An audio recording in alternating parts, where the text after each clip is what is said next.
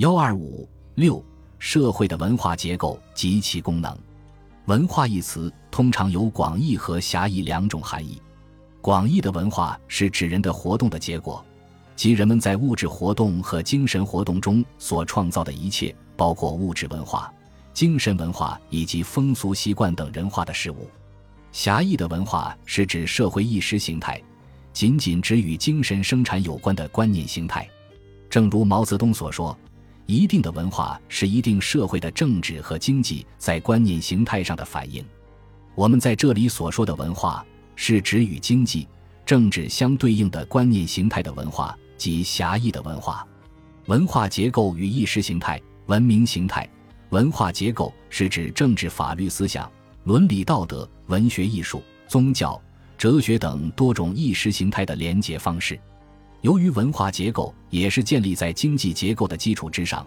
并同政治上层建筑相对应，所以文化结构又被称作思想的上层建筑或观念的上层建筑。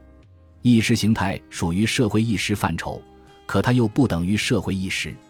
从历史上看，社会意识是与人类社会一同产生的，有人类社会就有社会意识；意识形态则是在人类社会发展到一定阶段时才出现的。而且与私有制、阶级关系以及脑力劳动与体力劳动的分工密切相关。从与经济结构的关系看，社会意识包括两方面的内容，即意识形态和科学。而意识形态仅仅指观念形态的文化，不包括科学。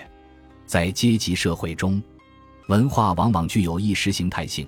而意识形态又具有阶级性。在同一阶级社会中，往往存在着三种不同的意识形态。首先是反映现实社会中占统治地位的生产关系，并为其服务的意识形态；其次是反映在现实社会中已被消灭或正在被消灭的生产关系的意识形态；再次是反映现实社会中正在成长着的生产关系的意识形态。其中，反映和维护现存经济结构和政治结构的意识形态占据统治地位。一般说来，在经济结构中占统治地位的阶级，总是调节着自己时代的思想的生产和分配，并在文化结构中占主导地位。占统治地位的思想，不过是占统治地位的物质关系在观念上的表现，不过是以思想的形式表现出来的占统治地位的物质关系。因而，这就是那些使某一个阶级成为统治阶级的关系在观念上的表现。因而，这也就是这个阶级的统治的思想。统治阶级的思想在每一时代都是占统治地位的思想。这种占统治地位的意识形态，直接决定着文化结构的性质，并成为该社会的精神标志。文化与文明密切相关，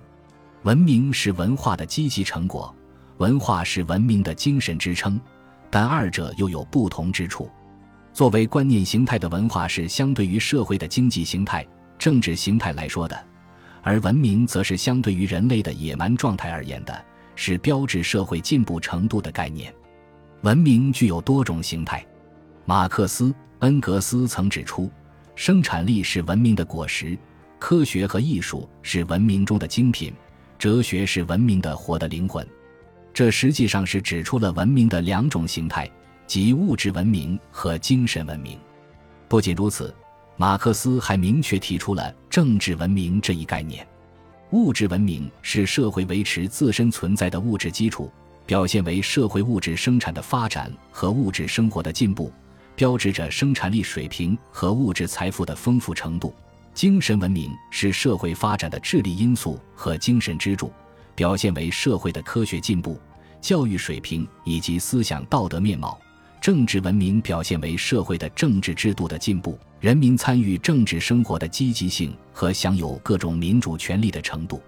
生态文明是继农业文明、工业文明之后的一种新的文明形态，是针对工业文明的片面发展、科技的不当应用给人类社会的存在和发展带来负面效应而提出的新要求。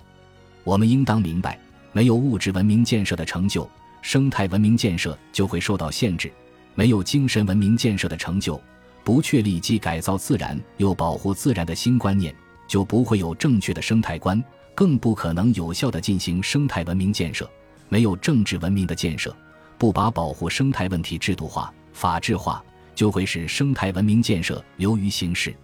反过来，生态文明建设的成就也有利于物质文明建设，有利于精神文明的提高，有利于政治文明的发展，从而真正代表人民群众的根本利益。因此，我们要在正确认识和处理物质文明、精神文明和政治文明的关系的同时，关注生态文明建设。